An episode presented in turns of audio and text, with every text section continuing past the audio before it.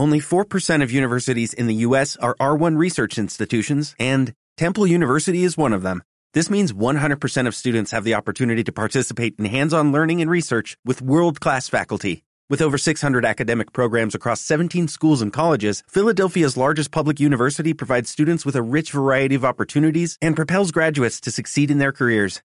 Temple University. Schedule a campus tour today at admissions.temple.edu/visit.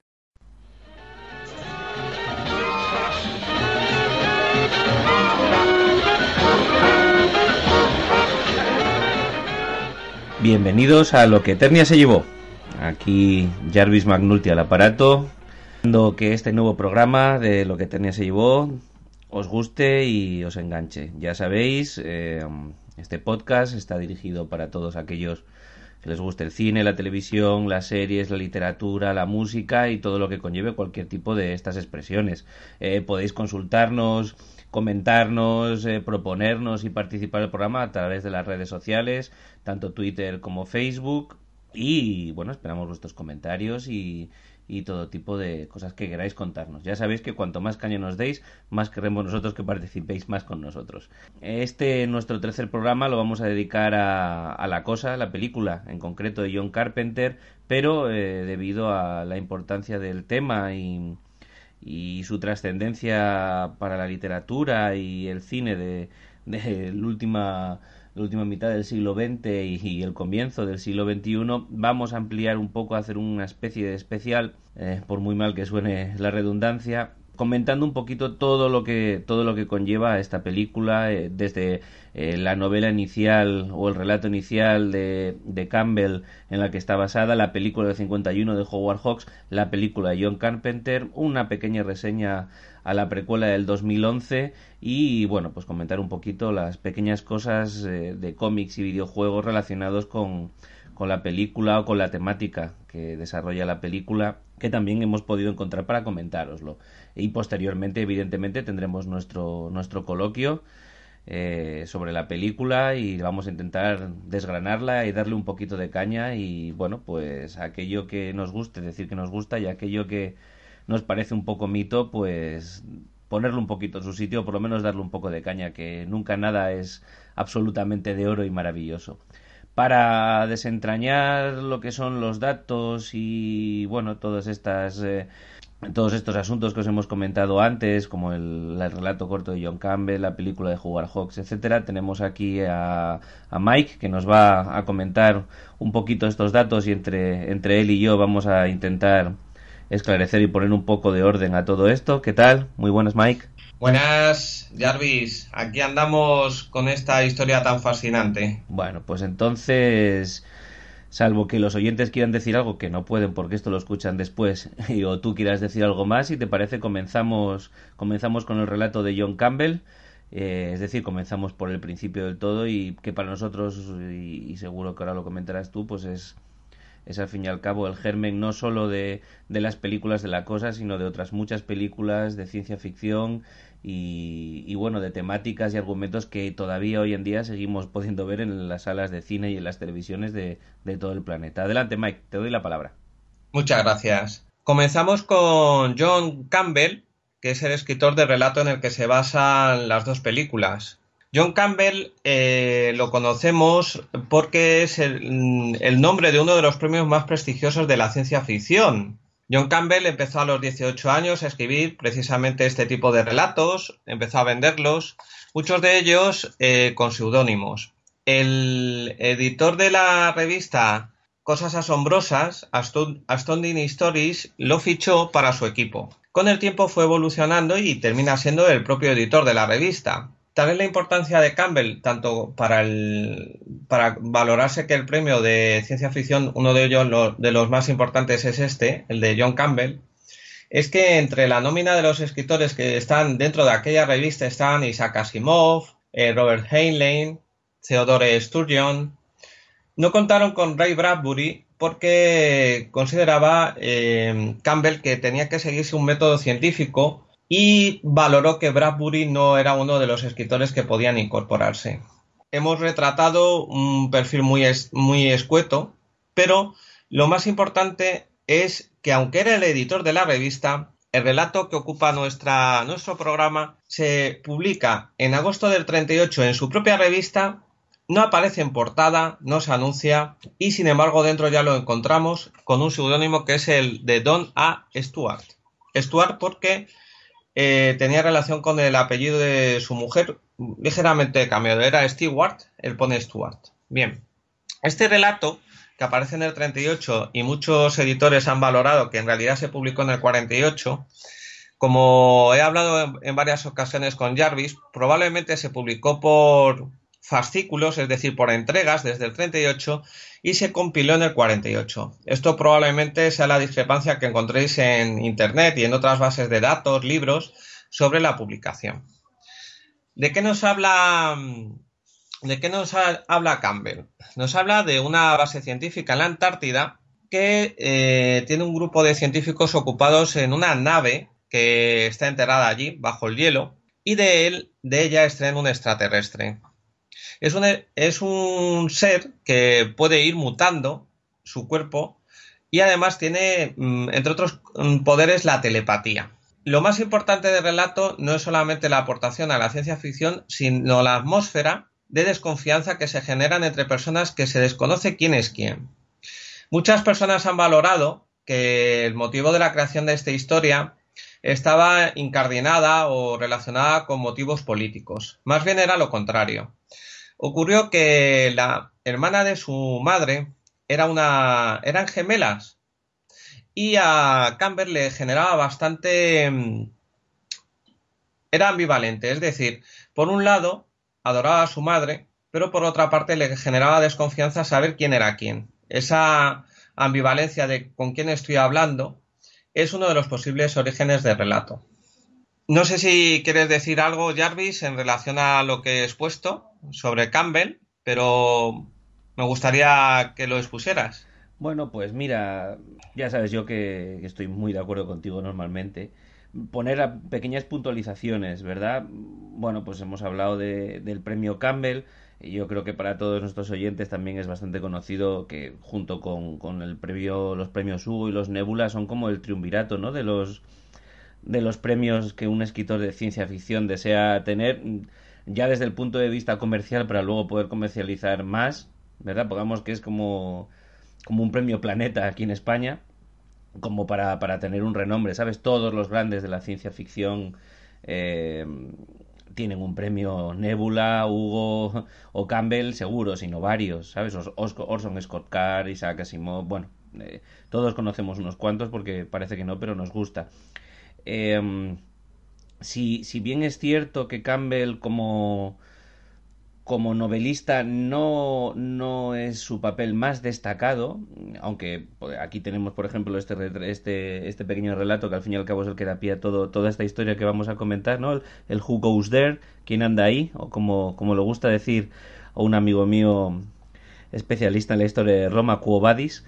Em, Eh, sin embargo, su papel es, más, como tú muy bien has dicho, de editor. El alrededor de él aglutina un grupo de, escritores de hard science fiction, es decir, de, ciencia ficción dura. Lo que nosotros podemos entender, para explicarlo de una manera sencilla, es todo ese tipo de, literatura de ciencia ficción eh, cuyo argumento básico es la ciencia y, y que además se extiende durante todo el relato en largos y largas eh, explicaciones y capítulos muy minuciosos, muy técnicos, eh, muy enrevesados y a un nivel totalmente profesional.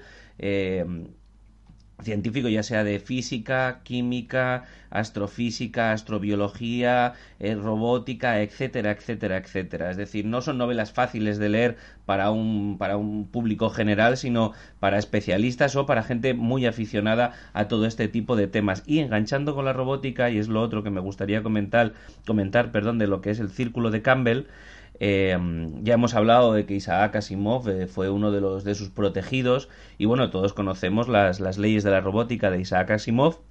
Y sin embargo, para que veamos la importancia de, este hombre y eh, tanto como, como editor como bueno, pues, una mente prodigiosa y, y, hasta le podríamos considerar el padre de la ciencia ficción moderna, el propio Asimov admitió en varias entrevistas que realmente el, padre de las tres reyes de la robótica era Campbell y no él. Y cuando Campbell fue preguntado, después de que Asimov eh, lo comentara, dijo que bueno, que él no, que bueno, pues que había salido de unas largas conversaciones que ellos habían tenido. Eh, habló no de un brainstorming, que creo que cuando él lo dijo eso todavía no estaba muy en boga, ahora le ponemos muchos nombres a las cosas. Bueno, ha sido unas reuniones en, en pos de buscar eh, argumentos o una estructura de guion eh, justificada, como vuelvo a decir, dentro de lo que es la hard science fiction.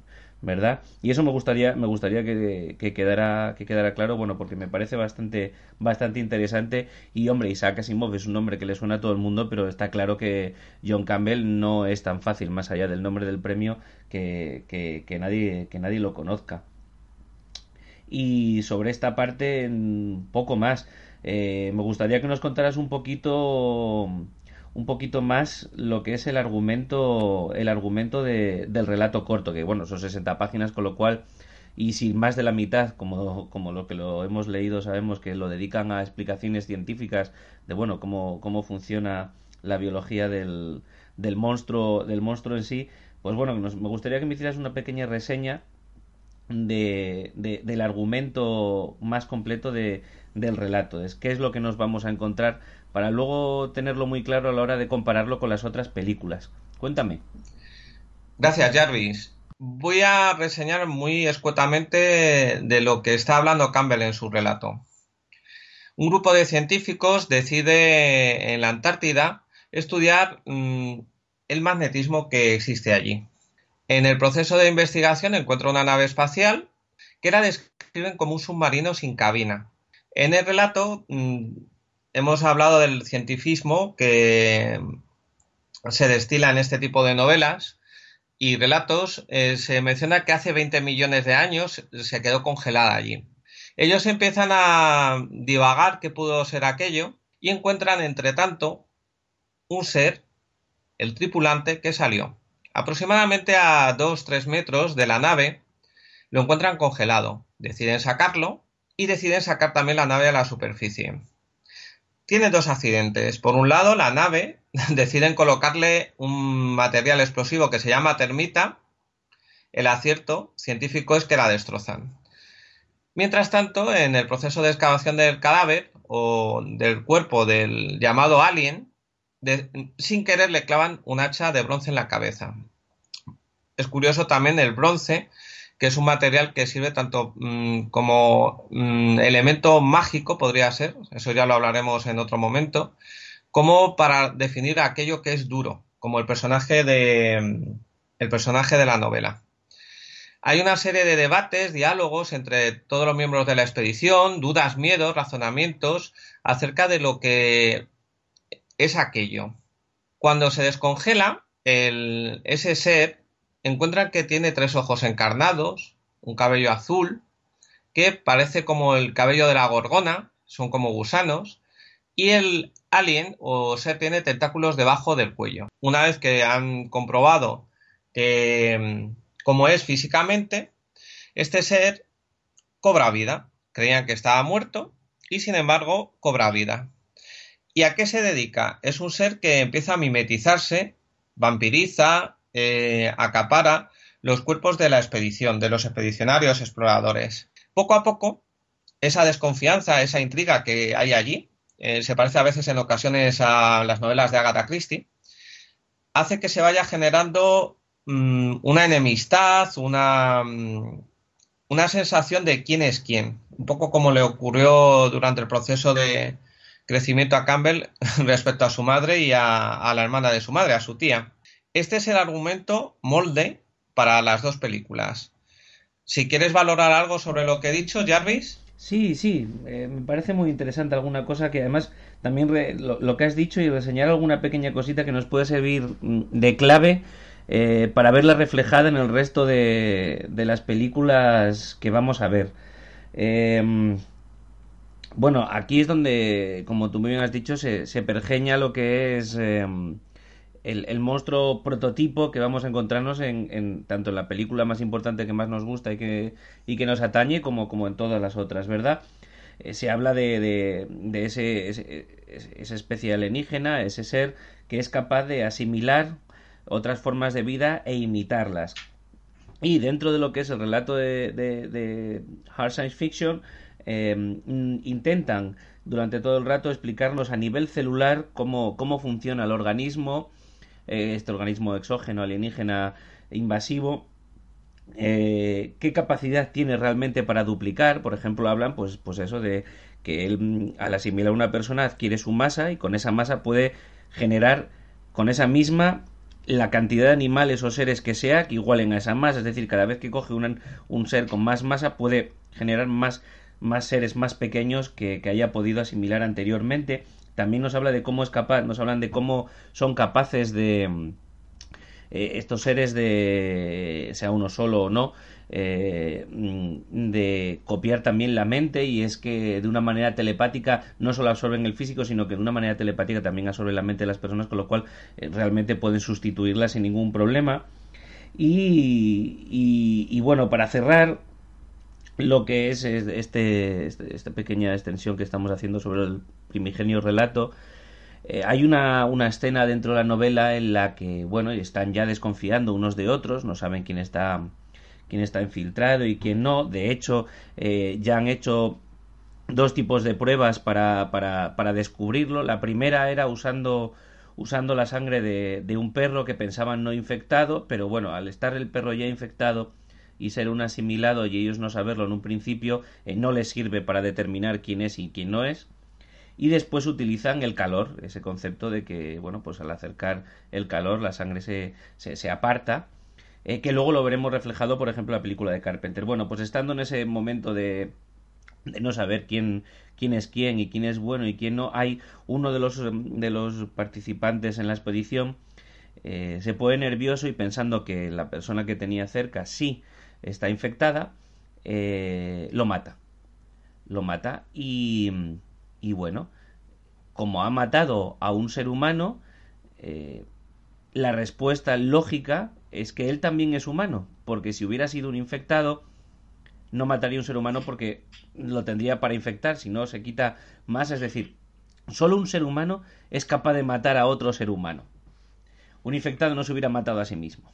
Con lo cual, me parece, bueno, una reflexión que, bueno, la dejamos ahí y, que, bueno, es interesante. Eh, me gustaría dejarlo como, como, punto final de este concepto y pasar ya a, a lo que es eh, la película de Howard Hawks, eh, The Thing from Another World, de 1951 y para la que, pues en un principio te doy paso y luego vamos comentando. ¿Te parece, Mike? Me gustaría, me gustaría seguir ese paso que nos propones. Lo que pasa es que me gustaría decir algo que me había dejado en el tintero, pues algo que había adelantado. Adelante. Eh, eh, el personaje explorador, intrépido, victorioso, prototipo de los hombres o prohombres de Campbell, es el, uno de los héroes. Al contrario, el doctor está en las antípodas, es un personaje bastante curioso y me gustaría que habláramos tú y yo, Jarvis, sobre estos dos personajes, eje tanto de la novela como de las películas que veremos posteriormente. ¿Qué opinas de ello? Aunque sea brevemente. No, brevemente yo creo que pues es un recurso literario de lo más clásico, el buscar dos personajes que están en las antípodas uno de otro, el práctico y el científico, el, el ethos y el pathos, el voluble y el racional, y bueno, pues es, es, historia de la literatura, de la poética, de la épica desde el siglo VII antes de Cristo en adelante y, más atrás. Creo que es un recurso clásico y que el cine más allá de la ciencia ficción o no y la literatura más allá de la ciencia ficción o no ha utilizado eh, ha utilizado por siempre y además es, es este concepto, esta dualidad del etos y el pazos y el, reflexivo y el volutivo y tal, lo vamos a ver muy, muy, muy marcado en la película de Howard Hawks, en la que, bueno, ya lo comentaremos, ya lo comentarás tú, eh, pues bueno, en la base sufre una división entre los científicos que quieren estudiar al bicho y los militares que quieren destruirlo a priori. Así que si te parece, eh, vamos con ello. Pues me parece muy, muy importante ahora lo que vamos a hablar. En el año 51, el 25 de abril concretamente, se estrena la película y disculpad mi inglés, The Thing from Another World, El enigma de otro mundo. El director es Howard Hawks, el director es Christian Nivi, lo veremos después. Según la base de datos que manejes, según donde busques, encontrarás a un director o a otro. Esto quizá no nos preocupa ahora, quizá más adelante. Esta película está apadrinada por Howard Hawks. Eso es indudable. Es una película de la RKO, pero también la Winchester Pictures Company también la produce. Reseñar que Howard Hawks, uno de los apellidos que tiene, aparte obviamente de Hawks, es Winchester, por lo cual eh, vemos ahí uno de los primeros inicios en la presencia omnipresente de Hawks. Entre los colaboradores para la película tenemos al productor Edward Lasker, el guionista Charles Lederer, luego hablaremos de Forner y de Hedge, dos guionistas o co-guionistas de la película, son muy importantes. También tenemos al director de fotografía, Russell Hartland. Tenemos en maquillaje a Lee Greenaway, Roland Gross en montaje y en música Dimitri Tionkin. Son personajes de primera fila, no son cualquiera. Podemos comenzar, si queréis, por Russell Hartland, que había sido oscarizado, ¿me equivoco? Jarvis recibió el Oscar por matar a un ruiseñor. Sí, posteriormente trabajó durante toda su vida con, con Hawks eh, pero, pero ya una vez terminada su etapa de trabajo con él, sí recibió por matar a un ruiseñor, que es un pelín posterior, entre comillas, hmm. el pelín. Sí, sí tiene el Oscar por, por matar a un ruiseñor. Por ello, ¿no?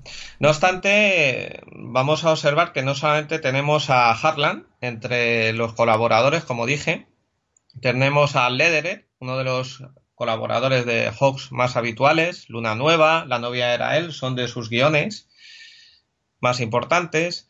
Tenemos a William Faulkner. Faulkner había recibido el Nobel de Literatura en el 49. Habéis observado, habéis escuchado que en el 51 es cuando se produce esta película. No obstante, Faulkner tenía problemas económicos y tuvo que buscar refugio en Hollywood para obtener dinero. Este escritor de primera fila es uno de los co-guionistas de la, de la película y quizá Jarvis luego nos dé un detalle mejor sobre ello. Sí, te lo voy a puntualizar ya porque al ser tan breve, Perfecto. al ser tan breve no merece la pena hacerlo mucho más largo. Eh, esto que estás contando de que Fulner eh, pues tuvo problemas económicos es cierto, eh, pero un hombre con mucho orgullo. Y hombre, estamos hablando del padre de la nueva literatura americana, ni más ni menos, ¿verdad? Y nuestros amigos aficionados Amanece que no es poco le tienen un cariño especial.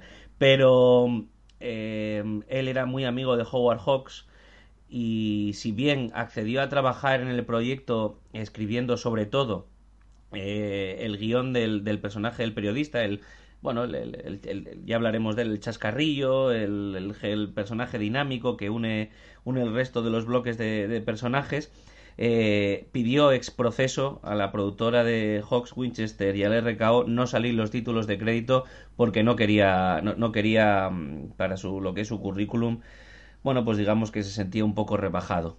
¿Verdad? Habrá otros guionistas importantes de Hollywood que no, no opinarán, y yo tampoco, que es moco de pavo hacer un guion interesante y, bueno en Hollywood, y mucho más en la época de, de, las majors.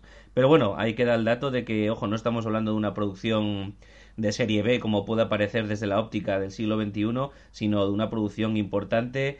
Eh, con una cantidad invertida bastante importante también y, bueno, y con un, con un, equipo de producción muy serio. Y te cedo de nuevo la palabra. Seguimos en la línea de personas no reconocidas. Ben Hedge, otro de los mm, copartícipes en el guion, bautizado por muchos de los escritores de Hollywood o, mm, digamos, eh, cronistas de Hollywood, se le bautizó como el Shakespeare de Hollywood. Detrás de, la, de los guiones de Scarface, La Diligencia, El Motín del Kane y infinidad más de buenos guiones está Ben Hedges. Hedges está en la misma línea que Dalton Trumbo. Ambos tienen que firmar guiones, pero que no aparezca en nómina. Dalton Trumbo, por motivos políticos, por la persecución mascartista al comunismo, y Ben Hedges por su apoyo al pueblo palestino, que en aquellos momentos era poco favorable para la imagen de Estados Unidos. Sí, eso, eso es muy interesante de reseñar porque las majors era algo que, hacían mucho. Em, cuando tenían escritores que, que bueno, pues, eh, por su talante intelectual y, político se metían en problemas, eh, las medios no renunciaban a tenerlos, a tenerlos en nómina y simplemente les firmaba un contrato eh, como administrativos base del, del, estudio y luego sí los utilizaban, eh, pero sin sacarlo, como tú dices, en los títulos de crédito ni ningún, ningún tipo de documento de la película.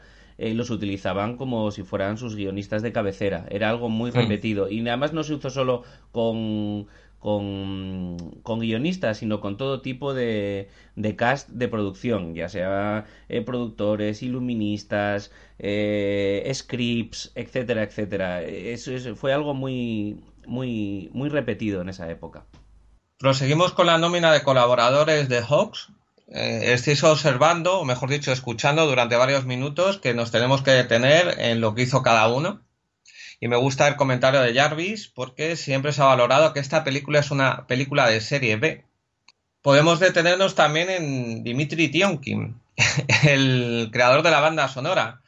El creador de la banda sonora puso, siendo ruso, eh, era mm, ucraniano, de la antigua Unión Soviética, llega a Londres y a través de ese viaje a Inglaterra encuentra camino a Estados Unidos. Había hecho música para documentales de la Segunda Guerra Mundial, hizo varios trabajos importantes y automáticamente la mayoría de las películas que conocemos del oeste tiene música hecha por un director de música ruso, Dmitry Tionkin. Además, descubre un aparato, yo lo voy a llamar Theremin, no sé si lo pronuncio bien, que es un instrumento bastante peculiar que se toca sin ser tocado.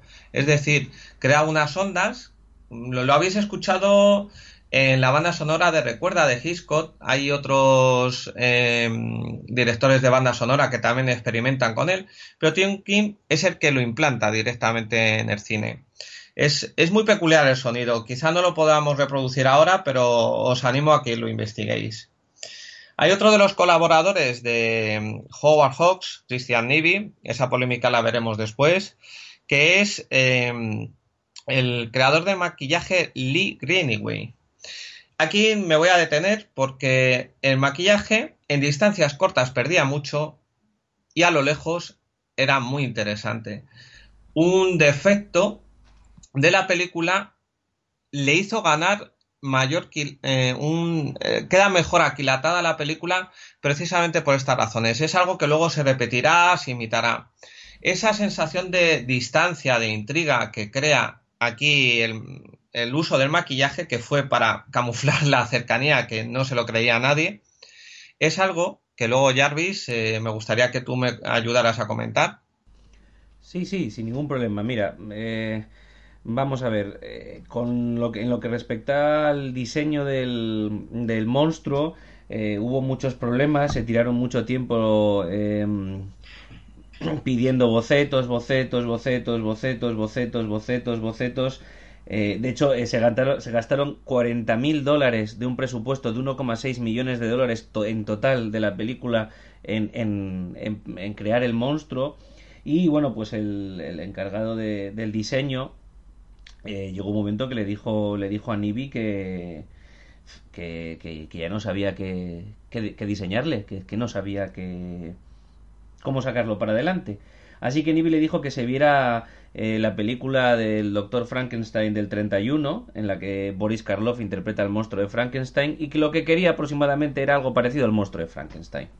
Así que con, con esas ideas, pues, pues bueno, eh, creó una especie de traje eh, que tampoco daban mucha movilidad y que, como tú muy bien dices, a la hora de, de, grabar, pues se dieron cuenta que lo que es el, el, plano medio, el primerísimo plano y el plano corto de Mayor eh, de, de, esa época, eh, pues no lo resistía, no lo resistía en cámara. Así que tuvieron que hacer mucho plano contra plano, planos lejanos, planos con mucha sombra, trabajar mucho con el director de fotografía para encubrirlo un poquito y como tú muy bien dices es algo que pues que luego veremos en, en todos los clásicos de, de, la ciencia ficción, del misterio e incluso Hitchcock también lo aprovechó mucho, aunque él usaba más otro tipo de trucos, pero también él lo, también él utilizó. Y bueno, como ya le estamos dando muchas vueltas al, al tema de quién dirigió esto, voy a empezar yo las hostilidades, si me lo permites. Te animo, te animo. Y vamos a ver, depende de donde lo encuentres, encontrarás primero eh, como director a Howard Hawks y en otros casos o a la vez o codirector a Christian Nibi.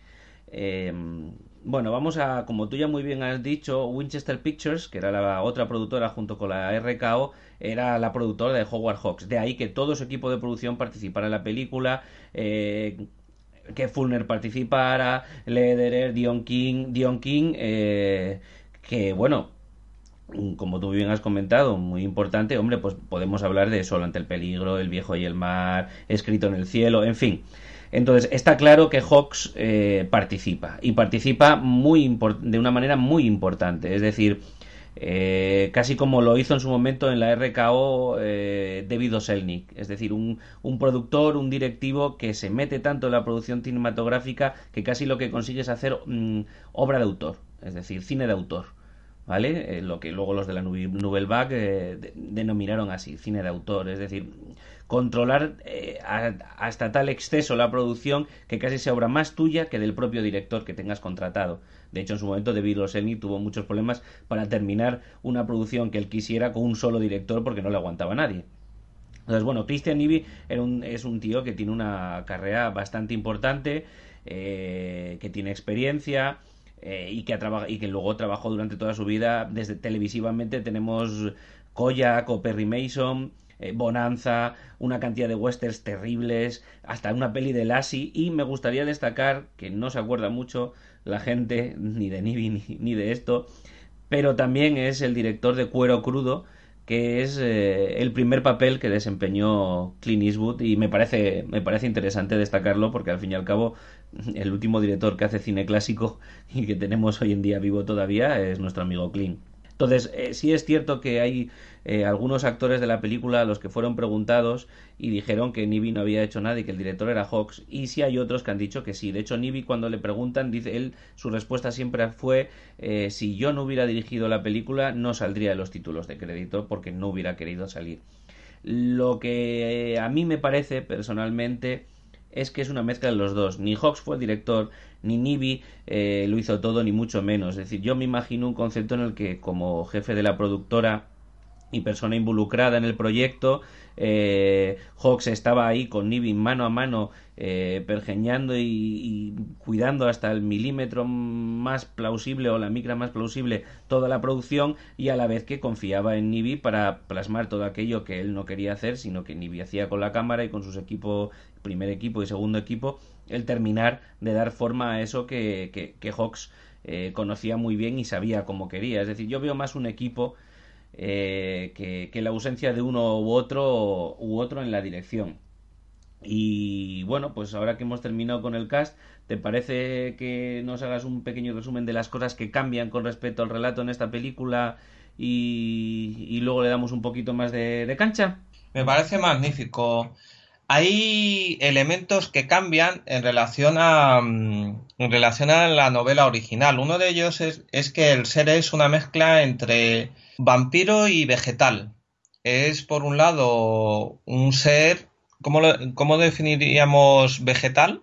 Pues, pues no lo sé, pero hay que admitir que el concepto de una planta vampira un poco antropomorfa. sí, en estos tiempos que vivimos no, no tiene el mismo impacto que tenía en el 51.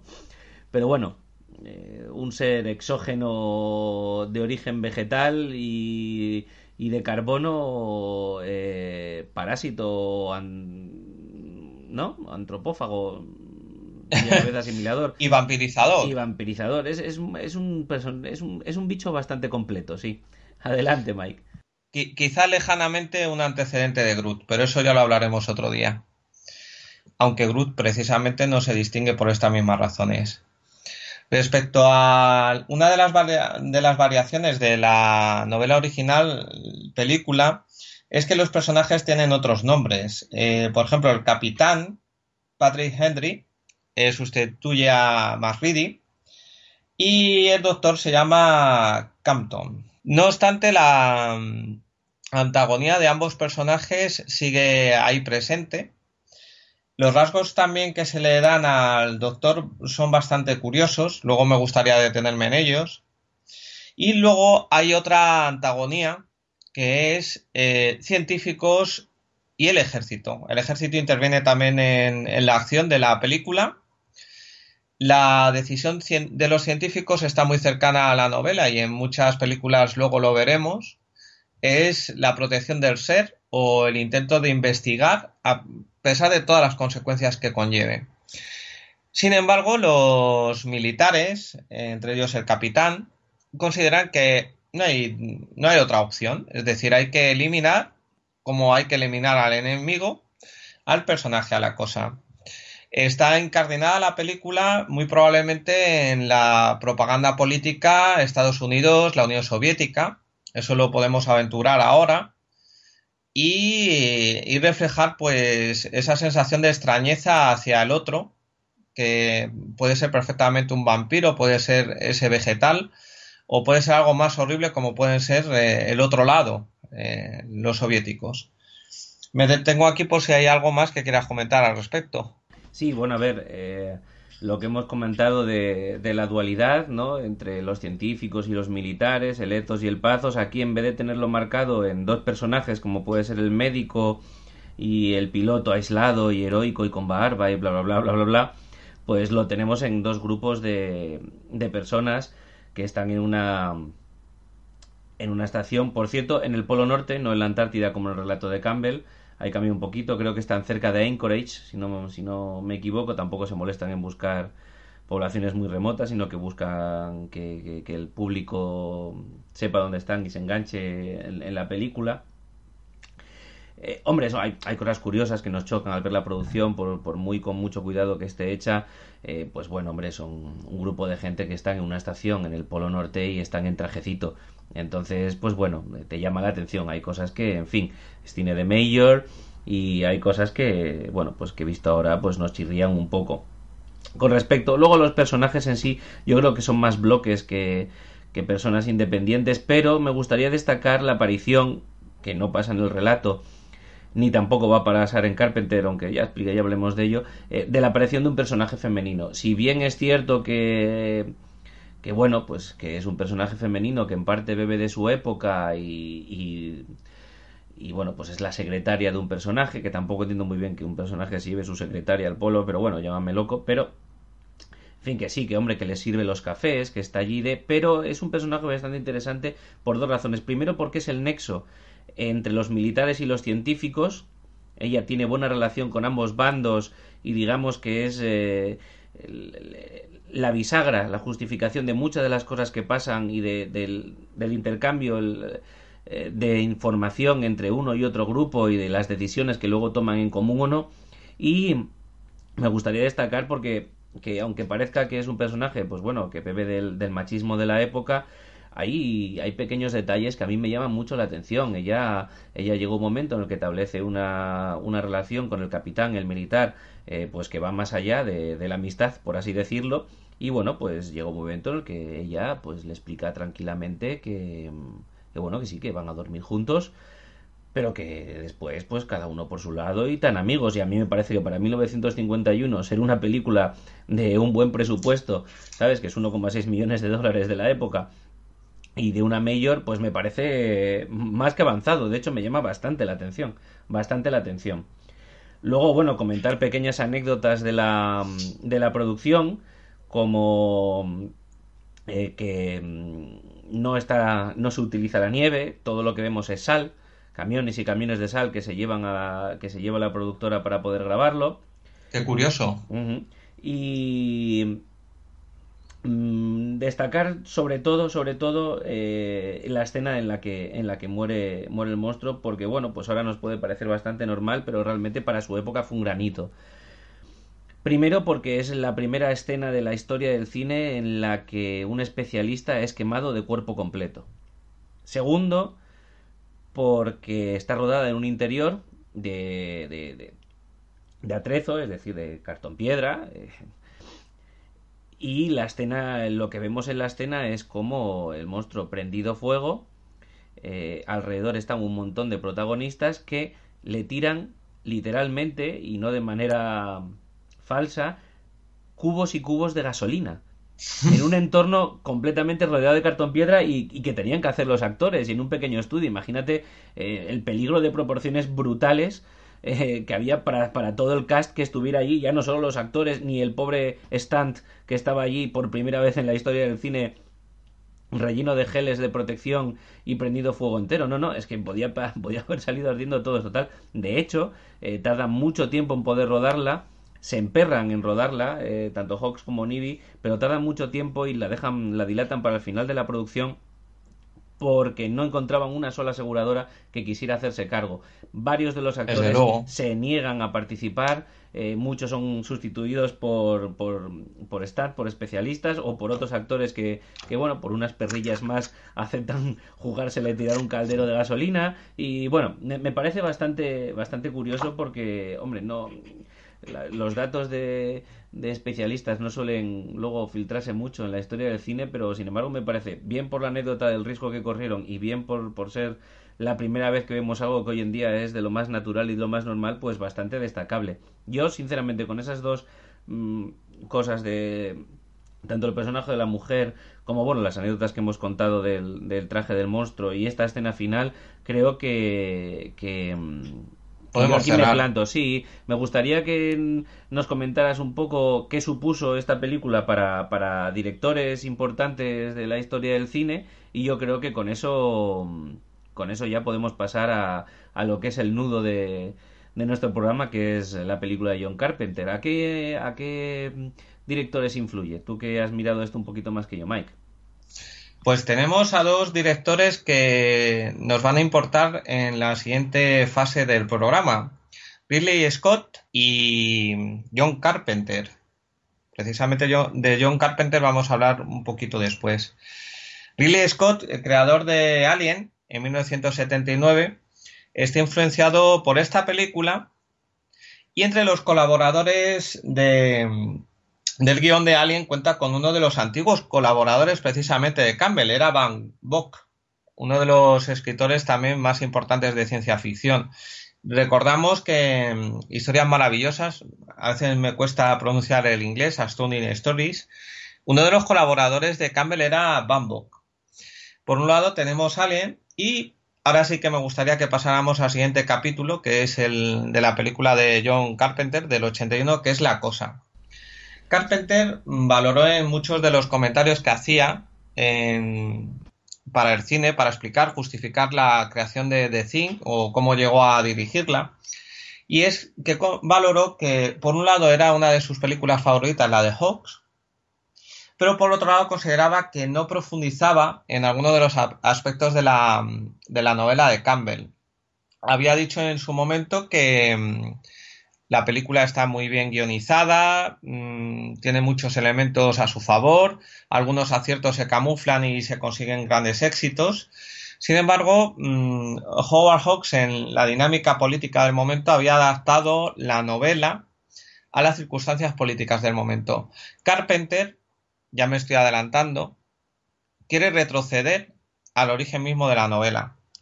Pero antes de perfilar la película, las vicisitudes, por qué llega Carpenter a dirigirla, me gustaría que también tú, ya que me has animado a ello, digas en qué influencia y qué personajes se me han olvidado, porque he mencionado a Scott, he mencionado a Carpenter, pero hay otras personas también influenciadas por la película. Sí, bueno, vamos a ver. Eh, yo no. Eh, los directores de los que vamos a hablar, ellos siempre han hablado de que mm, la película es eh, lo que esta película del 51 de Hawks y Nive es la que les llama la atención. Yo no le quito magnetismo a la película, eh, porque yo también la vi de pequeño, eh, ya todos tenemos una edad y hombre, pues siempre se recuerdan aquellas sesiones de películas clásicas de los sábados por la tarde después de los dibujos animados y de pequeño sí recuerdo que, que a mí también me llamó mucho la atención pero al fin y al cabo me gustaría hablar de lo que es el concepto en sí de la mezcla de la película de Hawks y el relato de Campbell, ¿verdad? Y bueno, pues tenemos otros directores tan importantes como Hooper o Frankenheimer que también han dicho como Scott o como Carpenter, que es una de sus películas de cabecera y de las que más les influyó.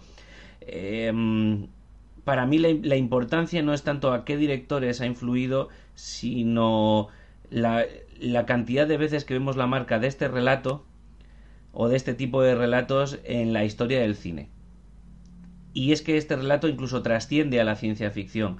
Vemos este, este mismo concepto incluso en thrillers eh, con seres humanos, eh, mm, Mujer Blanca Soltera Busca, El Inquilino. Eh, tienes miles y miles de producciones que repiten este guion y evidentemente para la ciencia ficción tiene una importancia total y absoluta. tanto lo que es el argumento de la, de la, del relato corto como lo que es la manera de plasmarlo y el juego de personajes y de situaciones que podemos encontrar en, en la peli de Hawks y que lo que yo opino es que Carpenter lo que hace es, em, por así decirlo, sublimarlo. Es decir, depurar aquellas cosas, em, ya sean eh, visuales o, o, de guion, depurar, depurar muchas cosas como, como, un como un arqueólogo que va con el pincel eh, quitando los restos de arena o incrustaciones, eh, óxidos por el paso del tiempo hasta que queda lo que es la esencia de, de, lo que está sacando de las arenas y que para mí es lo mismo que hizo Carpenter que le doy mérito pero creo que los mimbres y el esqueleto que es lo que él quería mostrar eh, ya estaban en la película de Hawks y ya estaba en, en el, relato de Campbell y esa es la, la importancia que yo le veo. Todavía hace dos semanas hemos sido varios de los de los participantes aquí en el, en el podcast a ver la película live que no es ni más ni menos que otro pastiche más de este mismo argumento del relato de Campbell y de las películas de las cosas. Con lo cual, eh, ¿qué podemos decir si alguien, una de las tres mejores películas de ciencia ficción de la historia, está basada en este relato? No, no creo que haya mucho más que decir. Y no, no creo tampoco que haya nadie que se atreva a, a, verlo no de otra manera, eh, sino de una manera totalmente opuesta. No creo, no creo que exista. Y vamos a pasar directamente, háblanos un poquito ya eh, la cosa de Carpenter 1982. Cuéntanos, danos un introito de quién trabajó, eh, director, cast, etcétera, etcétera, y vamos hablando. Cuéntanos, Mike. Pues comencemos por decir que The Thing, la cosa, la película en sí no es una película a la que llegara Carpenter directamente porque él quisiera. Es una película de encargo. Esto a algunas personas les puede sorprender, entre otros fue a mí cuando lo averigüé. Pero quiero retomar un poco el hilo de lo que has estado hablando antes porque mm, encontramos en la cosa, en los directores influenciados por Howard Hawks y otras circunstancias, algo interesante para el oyente. Has mencionado a Todd Hooper. Todd Hooper es uno de, la, de, los directores y guionistas influenciados por Howard Hawks, por la, el enigma del otro mundo. Todd Hooper mmm, tiene bastante parecido, esto lo olvidé decir en su momento, pero me gusta mm, decirlo, me, gusta aprovechar el, momento. Es que Poltergeist, una de las películas más prestigiosas de, de Todd Hooper, fue dirigida por él, pero detrás de ella está Steven Spielberg, algo así como Christian Nivi con Howard Hawks. Pero esto es un breve inciso, un retroceso que no quiero hacer en lo sucesivo. Todd Hooper mmm, venía de dirigir no solamente la matanza de Texas, una de las Voy a hacerte un inciso, no puedo permitir que digas no solamente. O sea, di primera y más importantemente la matanza de Texas. También Trampa Mortal, El Misterio de Silent Slot. Llegamos a Poltergeist, pero, pero quiero mencionar a Todd Hooper porque precisamente fue la primera persona en la que pensó la Universal para dirigir The Thing. He querido retratar a Todd Hooper porque imbrica ambas películas y es muy importante mencionarle.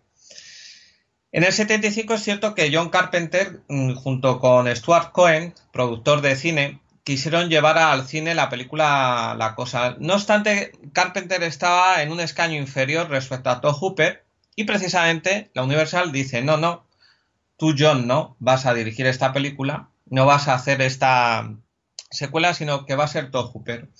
Todd Hooper empieza a hacer una serie de peticiones que no me apetece detenerme en ello, pero le hicieron a la Universal mm, precisamente descartarle y desechar mmm, seguir este recorrido para dirigir, para filmar y para mmm, crear la película. Entonces Carpenter vuelve a, estar posicionado en una de las primeras filas eh, por la dirección de Halloween. Y precisamente Carpenter, mm, para la dirección de la cosa, decide contar con algunos de los colaboradores antiguos que tenía, que eran Dick Candy de Halloween, eh, cuenta con él en la niebla, también está en Escape de Nueva York, cuenta con Rob Bottin, una de las personas de su confianza, que diseña y crea los efectos de maquillaje. Me gustaría que luego Jarvis nos retrate no solamente a Rob Bottin y la implicación que tiene en la película, sino otro personaje que prefiero dejarlo en el tintero para él. El storyboard lo crea Michael Plock y me detengo en el guion. En el guion tenemos a Bill Lancaster, os suena el apellido, hijo de Bart Lancaster, es el guionista de la película. ¿Qué ocurre? Carpenter estuvo bastante implicado en el guion. Lo que ocurre que tanto película como guion eh, le ocupaban tiempo y él estaba entretenido creando y dirigiendo la niebla. Coinciden temporalmente el final de la niebla con el principio de la cosa. Entonces Carpenter está muy encima del guion pero lo delega en Bill Lancaster. Me gustaría que luego Jarvis, eh, hablando del argumento de la película, nos diga qué opina sobre todo esto. Algo haré, algo haré. Siempre lo deseo. Y tenemos también entre la nómina de la película a Ennio Morricone. Conocemos a Ennio Morricone, no obstante, mm, muy a mi pesar, y me encanta Ennio Morricone, recibió el premio Razzie de los peores premios que se puede llevar alguien en el cine, tanto en dirección, fotografía o, si queremos en, la creación de bandas sonoras, se lo llevó Ennio Morricone. Antes de comenzar con el argumento, me gustaría hablar de varios detalles, tanto de la, del rodaje de la película como de, de, las circunstancias de la película. Por un lado, en relación al rodaje de la película, le generó en, en el rodaje de exteriores según aventuran y señalan algunos de los escritores de, que reseñan esta película, que al propio director, a John Carpenter, le costó una enfermedad, las bajas temperaturas, de, ahí que tiene bastante más blanquecina la piel. A partir de entonces, en las entrevistas se le ve de otra manera. Tiene, si conocéis las fotos antiguas de Carpenter, le veis más, no digo cetrino, pero más oscuro y a partir de entonces se parece a uno de los personajes de, de golpe en la pequeña China. Sí, sí, es un poco lo pero bueno, es un cáncer de piel lo que realmente cuentan los datos que yo he encontrado que a causa del sol y la exposición al sol y las quemaduras que sufrieron por grabar eh, en la nieve, etcétera, etcétera, es, eh, es cáncer de piel. Eh, lo cual a mí pues me sorprende porque bueno, Carpenter es cualquier cosa menos hoy en nuestros días un jovencito y, hombre, una persona que, que tenga y esté luchando con un cáncer de piel desde 1982, madre mía, yo siempre he tenido a John Huston con su parche, ¿verdad? Como un verdadero macho americano, pero creo que hay que empezar a entender a Carpenter como tal también. Y perdona por la intrusión, Mike, sigue. Al contrario, deseo que te entrometas en mis comentarios y me gusta aún más luego las pequeñas polémicas que podamos generar. Me gustaría que luego en el debate, en el debate posterior, los compañeros que van a participar valoren y opinen sobre todo lo que estamos diciendo. En ocasiones a lo mejor no nos interesarán sus opiniones, como quizá nos interesen las mías, pero hay que decirlo. Bueno, prosigo con el, con el rodaje. Eh, no solamente fue algo costoso la película en relación a, lo personal para Carpenter, sino para el elenco protagónico. Eh, los interiores están rodados en Los Ángeles, entonces en Los Ángeles están en el extremo opuesto de los exteriores, mientras que en los exteriores tenemos ya los comentarios que hemos ya mencionado. Eh, en los eh, interiores se rueda en Los Ángeles y entonces en Los Ángeles hacía un extremado calor, por lo cual estos contrastes entre el aire acondicionado en los interiores, el exterior calor, más los exteriores rodados donde se hicieron, hubo un coste bastante extremo en relación al tema físico.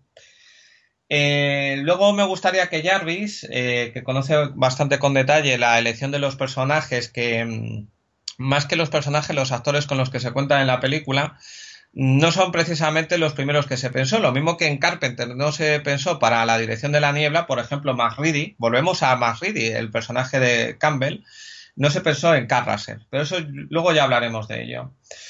Hay otras circunstancias que me gustaría comentar que son la línea general de las películas del momento, de los años 80, finales 70, los 80, son películas mm, que hablan de, mm, lo bueno de, gente que venga del exterior. Son seres benignos. Eh, contaremos con el personaje ET. El único que rompe la norma es Ridley Scott con la creación de Alien.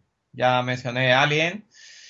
Scott y Carpenter rompe la dinámica, es decir, la mayoría de las películas Hollywood en lo que desea es el extraterrestre es bueno. Scott y Carpenter hablan de otro tipo de, personaje, de otro tipo de mm, ser que no viene precisamente a, algo bueno. En el camino no solamente se le cruza a Carpenter mm, la dinámica general, también se le cruza el mismo día del estreno, el de Blade Runner de Ridley Scott.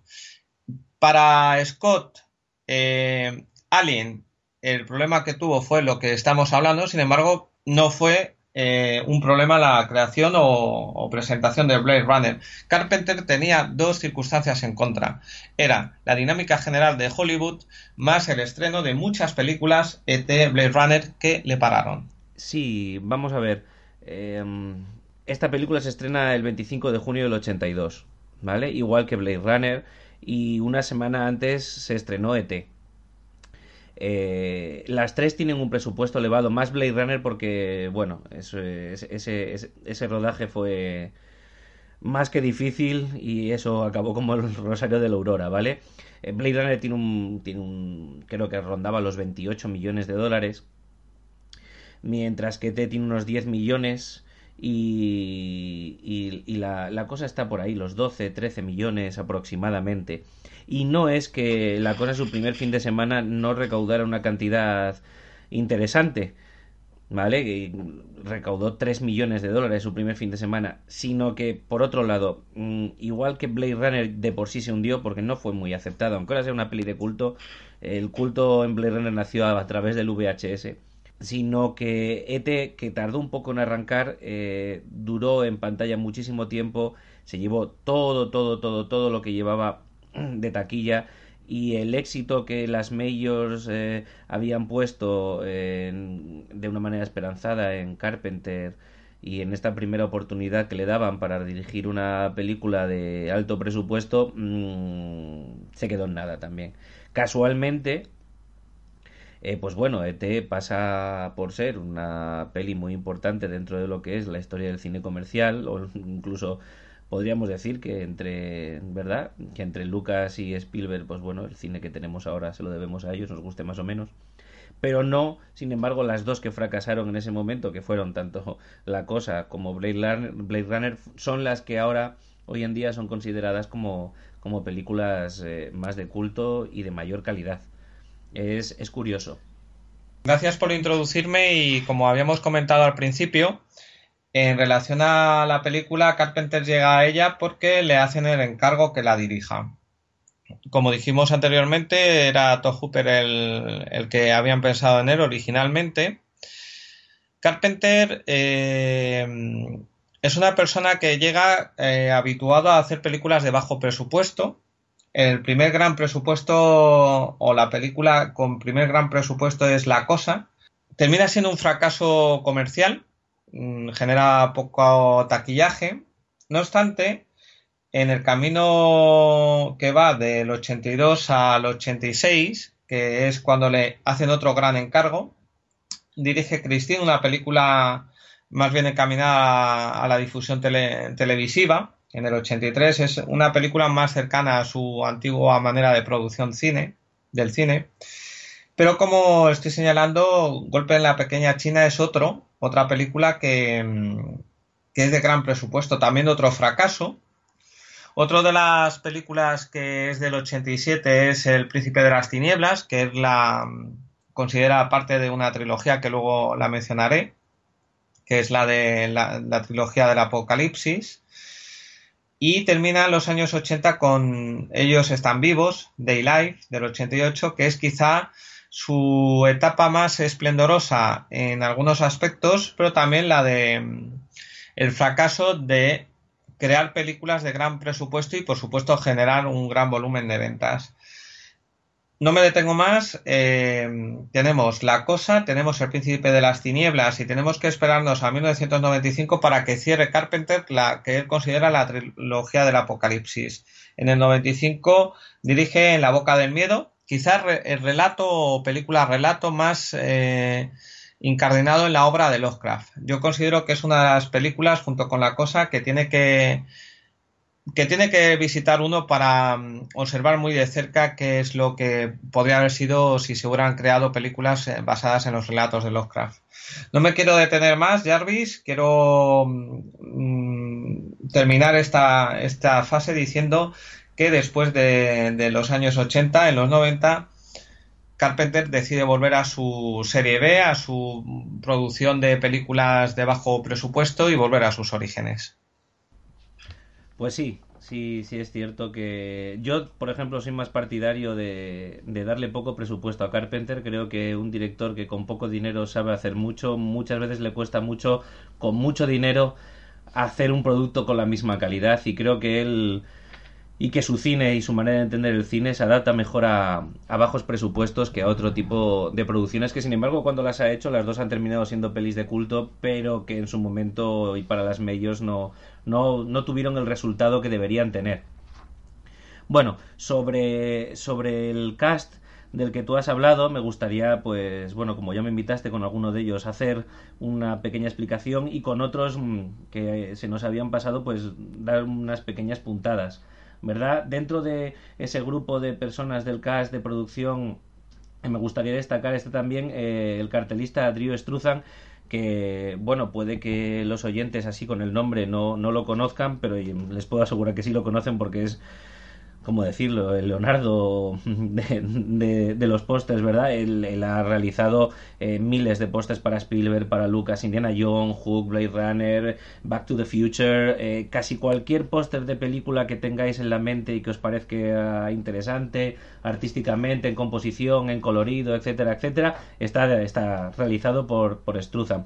Concretamente para esta película, Struzan realizó el cartel en una sola noche, sin ver el metraje, lo que hicieron fue darle unas pequeñas puntadas de cómo, cómo era el argumento de la película y con eso él creó, creó el, el cartel que, que, hoy en día todavía es conocido y que, pues bueno, pues que tiene una, una gran calidad.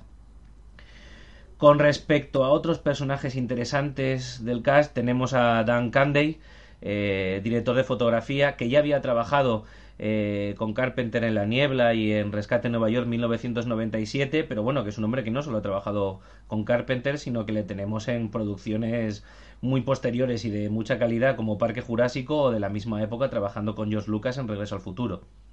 Y ahora sí que llegamos a lo que podríamos decir eh, el caviar dentro de, del equipo de producción de esta película, que es maquillaje y efectos especiales. A ver, eh, seguramente en el coloquio saldrá y, yo ya lo adelanto aquí, eh, para mí el gran triunfo de esta película son los, sus efectos especiales y el maquillaje. El encargado del equipo, mm, un equipo muy amplio por cierto, de más de 40 personas, es Rob Botting, un chico eh, que con su trabajo en Aullidos, eh, con 21 añitos, no sé si recordaréis una famosa transformación de persona en hombre lobo que hay, utilizando maquillaje, siliconas, cinemática, etcétera, etcétera es contratado por Carpenter para esta película. Rob Botting eh, crea una tal cantidad de diseños, tal cantidad de, de piezas, eh, incluso él mismo genera y crea distintas escenas basadas sobre todo en, el, en sus propios diseños, eh, que es, por así decirlo, el centro, el centro neurálgico, el ombligo de esta producción eh, y un hombre que muy importante para los maquillajes y los efectos especiales, eh, infinidad de películas en las que ha participado,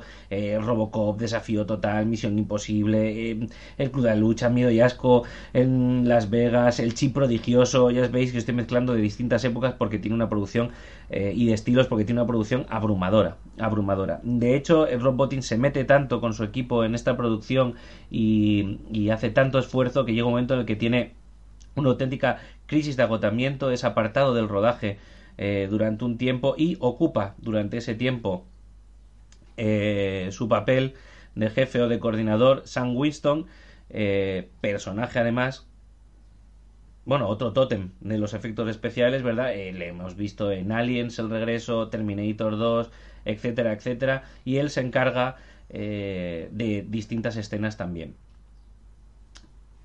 Para mí esta es una parte muy importante de la película y yo creo que, como he dicho, la bisagra que nos hace entenderla y realmente la que además hace que la película no nos parezca eh, que haya envejecido mal y creo que todo el mérito es de ellos sinceramente.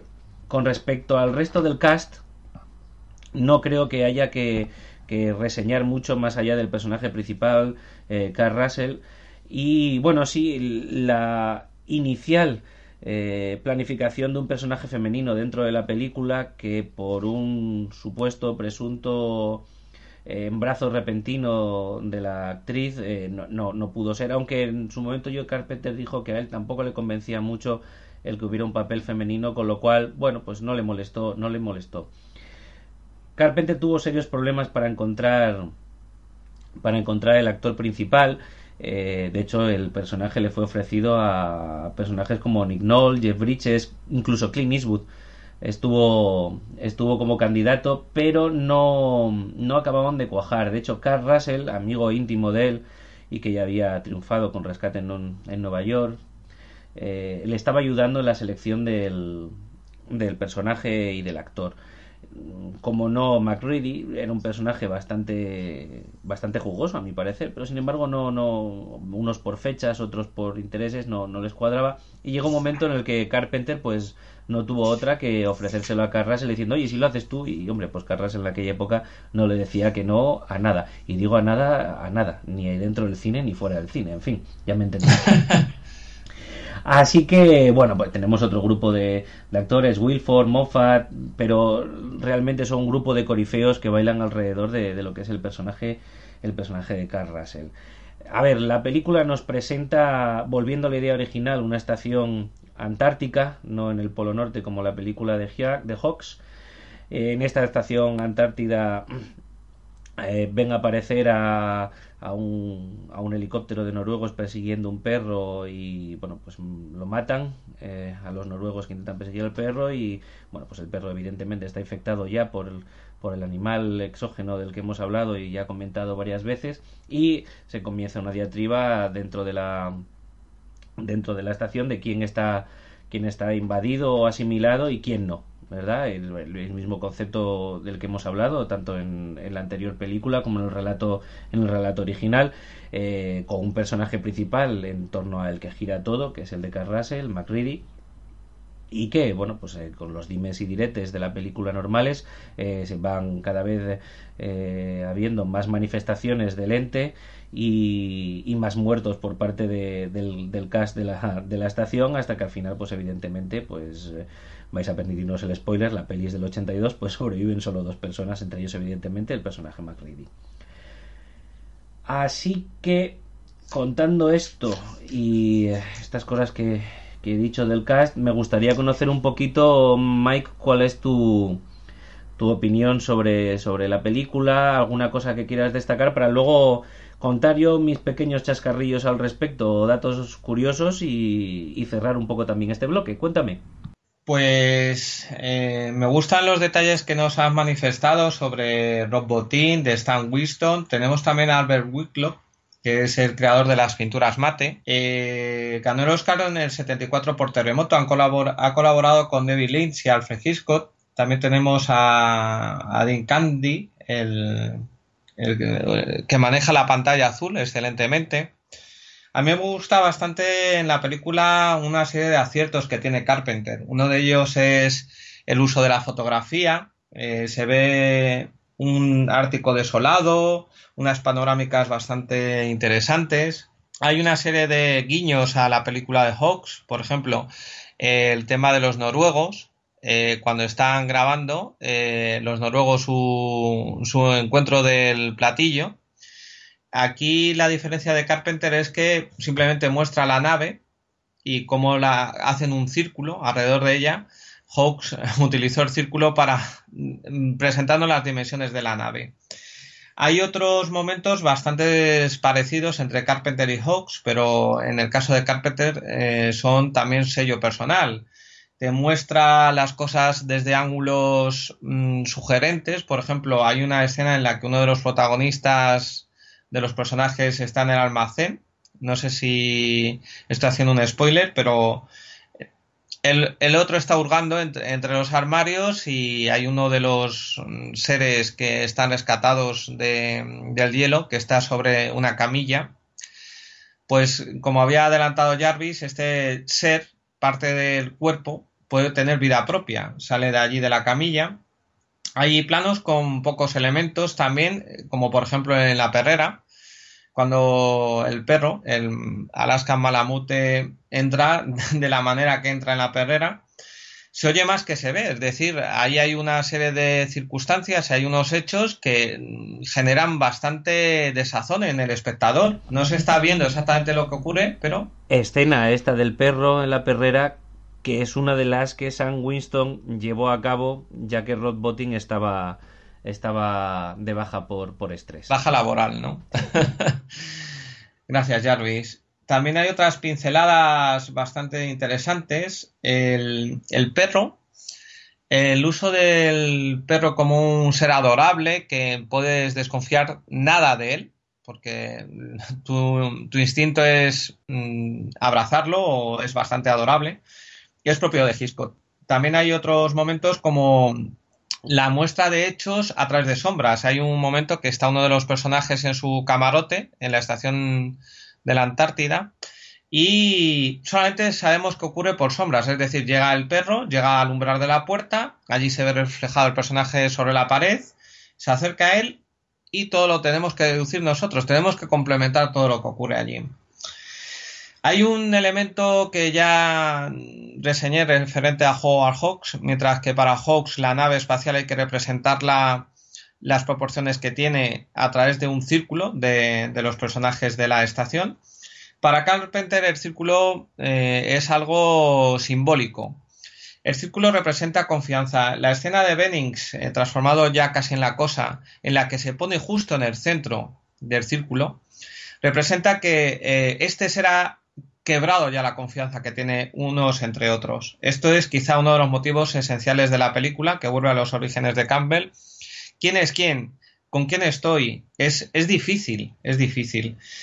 Em, voy a terminar eh, con un detalle que me gustaría mm, manifestar. Es el siguiente. Muchas personas, me voy a adelantar muchísimo y quizás sea objeto de otro programa, este personaje, la cosa, en mi opinión, no solamente vuelve al origen de, Campbell, sino que crea un precedente que lo podemos tener presente hoy mismo en la em, serie Stranger Things. En la serie Stranger Things hay mm, ciertos guiños a Carpenter. Son la forma de. Mm, muy cercana también a la literatura de Stephen King, la presentación de la serie, la música es muy cercana a la que le gusta hasta al propio Carpenter componer. Ennio Morricone se, se contagió bastante de él en la creación de la banda sonora. Y el ser que vemos en la serie está muy, muy, muy cercano a la cosa que retrata Carpenter. Mm, disfruté mucho con la serie. Termino ya con este detalle que quizá sea poco importante, pero me gustaría proyectar la cosa hacia precisamente Stranger Things. Termino aquí, si quieres nos detenemos ya en el argumento. ¿Qué cosas ves ahí? A ver, pues em, me gustaría contar alguna cosilla, alguna, alguna anécdota sobre todo para cerrar, cerrar lo que es el bloque de esta película. Eh, vamos a ver, has hablado de los perros, la importancia de los perros. Bueno, dentro de lo que es el rodaje hay alguna anécdota bastante interesante con los perros. Uno de ellos, de hecho, el, el, que, el que es utilizado para las tomas principales, porque era amaestrado, es un perro de la zona que, bueno, era tenía una mitad de lobo y pues digamos que pese al estar amaestrado y tener a, a su educador cerca y demás, cuando dentro de una escena los personajes, los actores tenían que tomar eh, actitudes violentas, eh, el perro no respondía según los cánones, sino que, bueno, pues digamos que le salía esa parte de lobo que tenía y de hecho muchos de los planos en los que vemos eh, ese típico plano en el que el perro parece como que huele el peligro del, del, alien y aparece con los sacando los dientes y demás, no, no es una escena que esté estudiada con el educador ni es porque se haya maestrado a ese perro a hacerlo, sino que es una reacción natural eh, por su parte. Y cuando eso sucedía con alguno de los actores cerca porque el perro tomaba como amenaza un movimiento brusco, todos los actores estaban avisados de tener que quedarse absolutamente quietos hasta que el entrenador del perro tomara el, el auténtico control del animal porque corrían, corrían un serio peligro.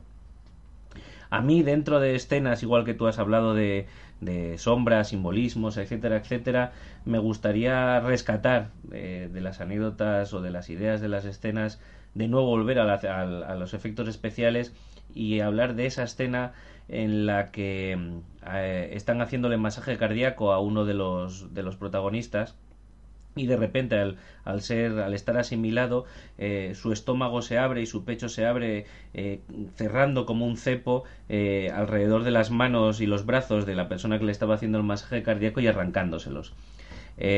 Bueno es muy curioso porque hay tal interés en crear realismo en la película que realmente el, estómago que se abre es un cepo de verdad y realmente los brazos que se arrancan son brazos, es decir, se busca a una persona eh, sin brazos a la que se le colocan unos implantes totales de brazos para que cuando el cepo se cierre sobre él se los arranque como si fueran de verdad. Es decir, eh, es más que nada para, para, para dejar el, muy claro el interés y el esfuerzo real que en esta película se hizo por rematar por rematar y, hacer eh, una peli impactante y que además, como ya, hemos, como ya he dicho en, otra ocasión, si no me equivoco, eh, que para mí, desde luego, no ha envejecido nada, nada mal.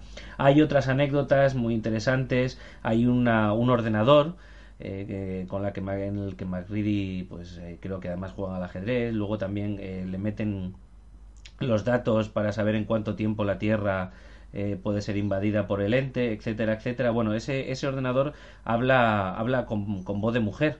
Eh, podríamos decir que es una semicopia o mejor o, si queremos ser más lights un homenaje pues tanto al ordenador madre de Alien como, como a HAL verdad de, de 2001 bueno pues la voz eh, de ese ordenador es la voz de la mujer de John Carpenter actriz a la que conoció en el dobla en el, en el en el grabado de la niebla y y que, bueno, de hecho en la niebla mismo hace de, locutora de radio. Bueno, pues hay una escena en la que cuando McReady no, no le gustan los datos que le da el ordenador, le tira, no sé si es café, té, lo que estuviera bebiendo encima como para, en plan, pues te rompo la máquina del infierno, te rompo. ¿eh? Creo que era whisky, ¿no? No lo sé, puede que sea.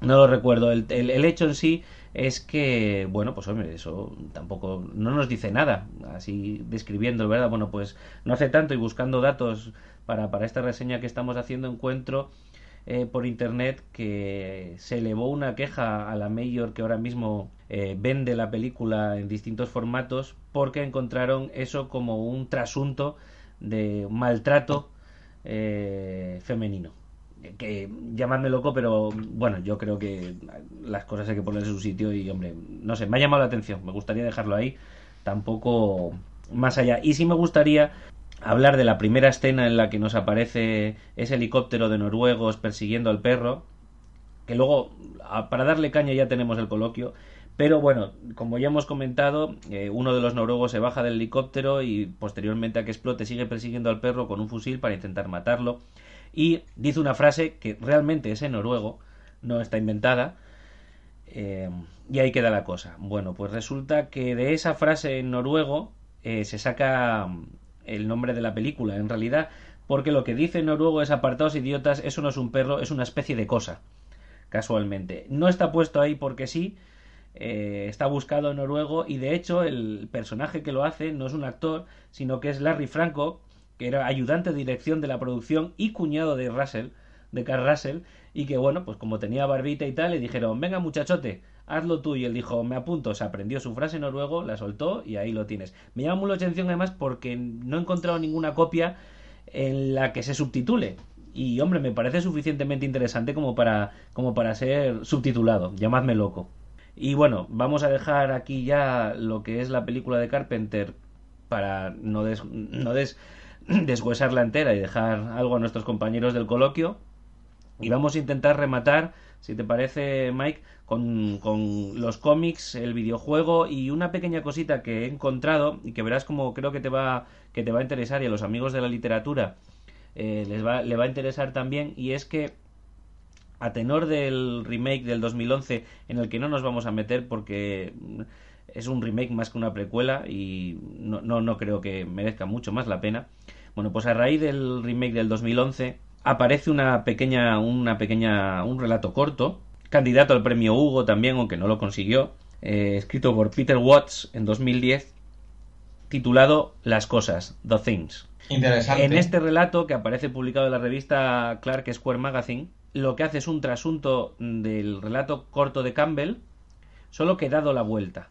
Es decir, lo que nos presenta es el punto de vista, lo que sucedió en la película de Carpenter, en la estación, pero desde el punto de vista del extraterrestre. Es decir, el por qué decide atacar a los humanos, por qué decide invadir la Tierra, de dónde ha venido, cuáles son sus razonamientos durante todo el relato o durante toda la historia que todos ya conocemos. Y bueno, me parece, simple, me parece simplemente reseñable eh, comentarlo porque yo no sabía de su existencia y tengo que admitir que, no lo he leído, tengo que buscarlo para encontrarlo. Pero bueno, me parece por lo menos que llama la atención.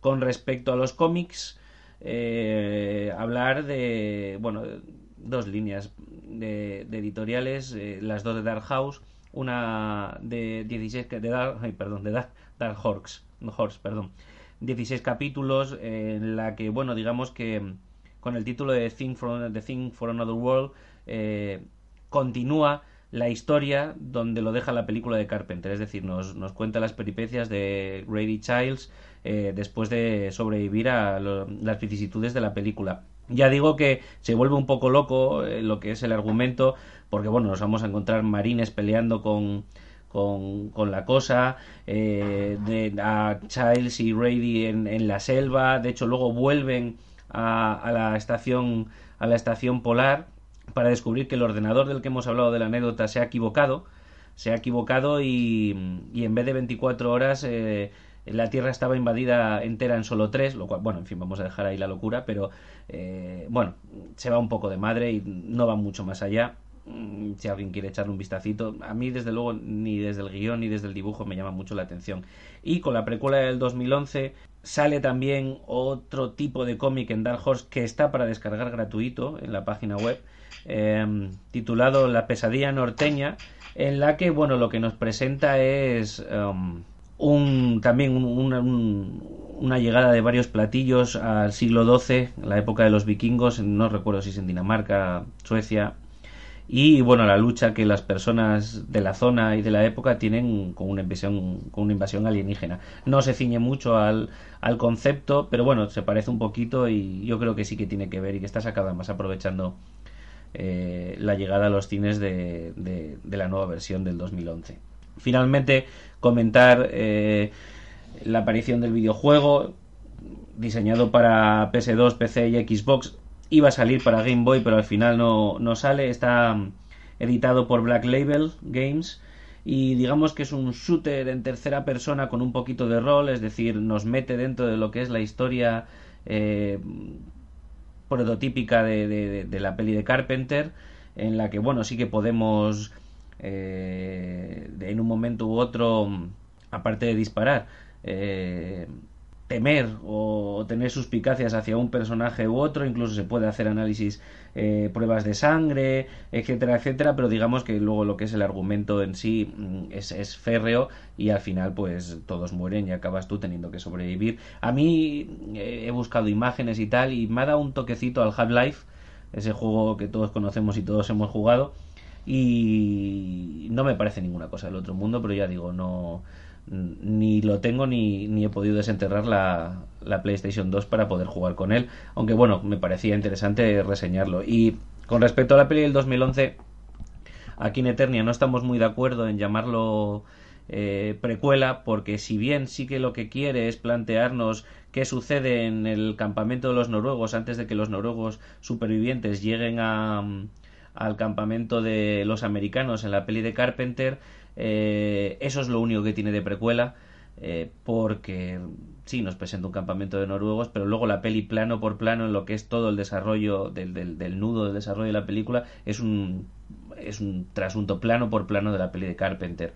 La otra diferencia que tiene, que le acerca al relato de Campbell, es la aparición del platillo volante al principio, cosa que la de eh, Carpenter no sucedía, y bueno, pues quizás lo único novedoso y que la saca de precuela y de copia es que al final el platillo volante sí es activado por el extraterrestre y, e intenta escapar en él. Creo que es más allá de eso y que por fin la película tiene un protagonista femenino, eh, no, no merece mucha mucha más mucho más comentario aún así seguramente que, que, algo algo caerá en el debate que vamos a tener ahora con nuestros compañeros te gustaría puntualizar algo o comentar algo, Mike, de lo que es para ti esta, esta película o esta saga de películas o mm, este concepto de la ciencia ficción para finalizar? No creo que necesite añadir nada más. Me ha gustado todo lo que has comentado y de hecho creo que se va a sacar más, chicha y más interés en, la, en el debate posterior. Jarvis, me gustaría acabar mm, diciendo una frase. Por supuesto, tienes el permiso de todos los eternios.